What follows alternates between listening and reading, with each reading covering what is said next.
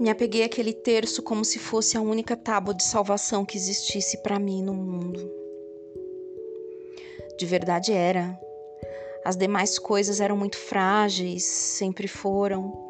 Ficaram reduzidas a nada perto daquele pedaço de cordão com mil e não sei quantas contas, mas que poderiam me causar um milagre ao final daquela reza feita. Olhei para aquele terço, aquela cruz, não sabia o que significava, não sabia rezar, mas comecei a emitir interminavelmente a oração do Pai Nosso, a única que me veio à mente. Sabia também rezar Ave Maria, mas não era muito afeita a catolicismo. Embora eu gostasse do símbolo de Maria, aquela coisa da mulher que, sendo virgem, concebeu uma pessoa pelo poder do Espírito Santo.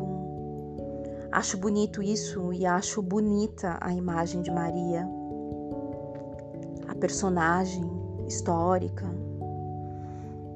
Queria ter uma Maria na minha casa, aquela mulher alva como uma neve e que usa um manto azul celestial Comecei a rezar o Pai Nosso loucamente, desesperadamente. Rezei, rezei, rezei, e sem dúvida que aquela reza te transporta para algum lugar, mesmo sendo mecânica, mesmo sendo desesperada como a que eu fiz, ela te remete para um outro lugar.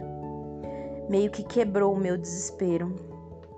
Acho que isso é o exercer da fé, mas ainda não tinha de fato resolvido os problemas mas por uns momentos eu tive uma sensação de paz, uma sensação momentânea.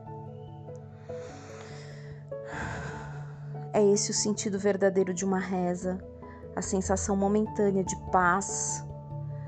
Porque quanto aos milagres, você tem que persistir muito, trabalhar muito e acreditar muito para que aquilo aconteça, mas não no meio de uma pandemia, no meio de uma pandemia, a gente só tem notícias de pessoas que estão com síndrome do pânico, de pessoas que estão desempregadas, de mães que estão loucas uh, com seus filhos dentro de casa há meses, sem saber o que fazer, mães solos que estão desesperadas porque não conseguem nem cuidar do filho direito e nem trabalhar. Uma criança pequena exige 24 horas de atenção sua, quase. Como trabalhar para sustentar uma criança se você precisa cuidar da criança ao mesmo tempo? Quem será que assistiria a essas mães no melhor sentido da palavra? No Brasil é difícil saber, fora do Brasil eu não sei. É engraçada a sensação de fome. Eu digo que é engraçada porque comer, sentar para almoçar quer dizer que você está bem, que você está leve, você vai só sentar para almoçar e se refazer do seu dia. Vai comer para ter mais energia, para continuar.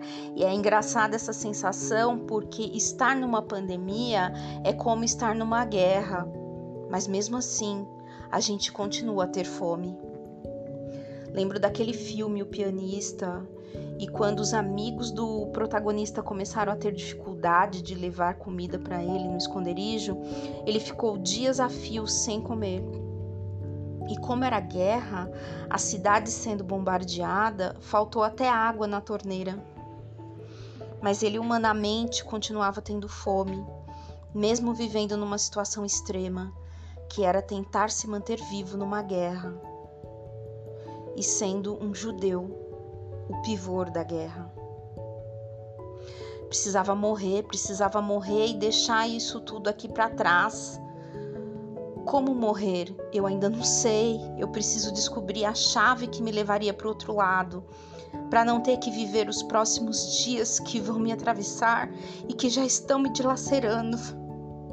Rezo o terço, Voltei a rezar, a pegar aquele terço, segurava ele com tanta força que suava as palmas das minhas mãos, que pulava a conta e nem conseguia saber se estava rezando tudo do jeito que deveria ter sido rezado. Mas também cada um exerce a sua fé do jeito que pode.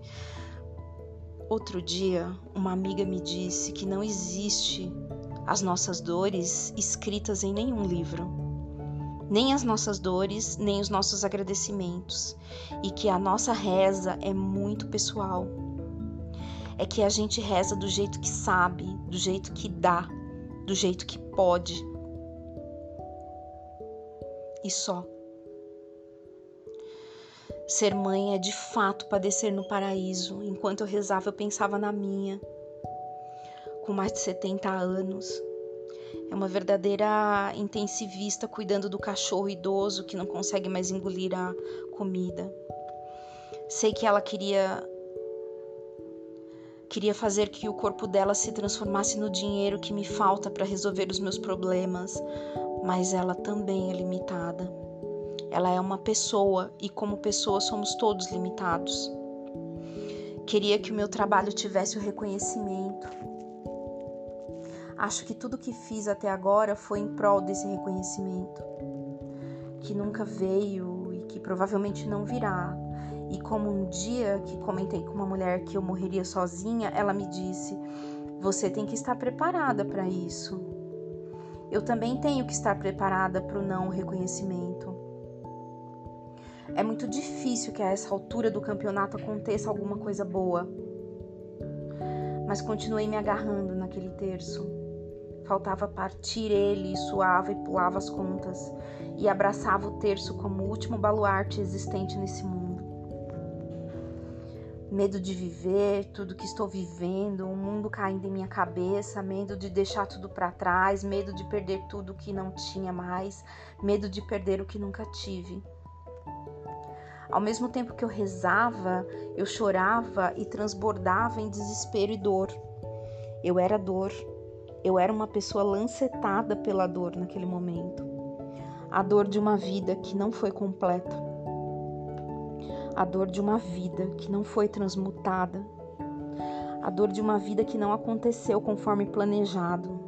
Eu era dor, a dor, a pura dor. Sangrava e sangrava muito. Olhei para baixo naquele momento de reza Fiquei de pé no escuro do meu quarto, segurava aquele terço, senti uma dor alucinante, como se o sangue inteiro do meu corpo jorrasse para fora de mim.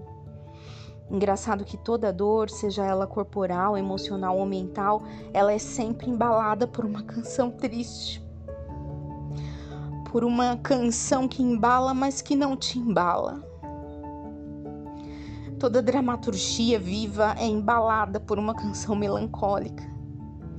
Toda música que é levada como um samba, ela tem que ela tem um quê de alucinação? De coisas que não são reais, a felicidade não é real. Enquanto eu rezava, eu lembrava da, da águia que depois de alguns bons tempos de vida, o bico dela fica inválido ela voa para um lugar bem alto, para um lugar mais alto que ela consegue, bem alto, onde ela vai sentir a dor mais atroz que ela já sentiu em sua vida, que é arrancar o próprio bico, o bico que não a ajuda mais a se manter viva. Se ela não fizer isso, ela não consegue mais caçar. É uma dor atroz, uma dor que valeria sua própria vida mas é a única maneira que ela tem para se manter viva. É arrancar o próprio bico e ela o faz. Ela faz isso. A águia faz isso. Arranca o próprio bico com as unhas. Rezar aquele terço para mim era como arrancar o meu próprio bico com as unhas, como se eu fosse uma águia velha incapaz de caçar.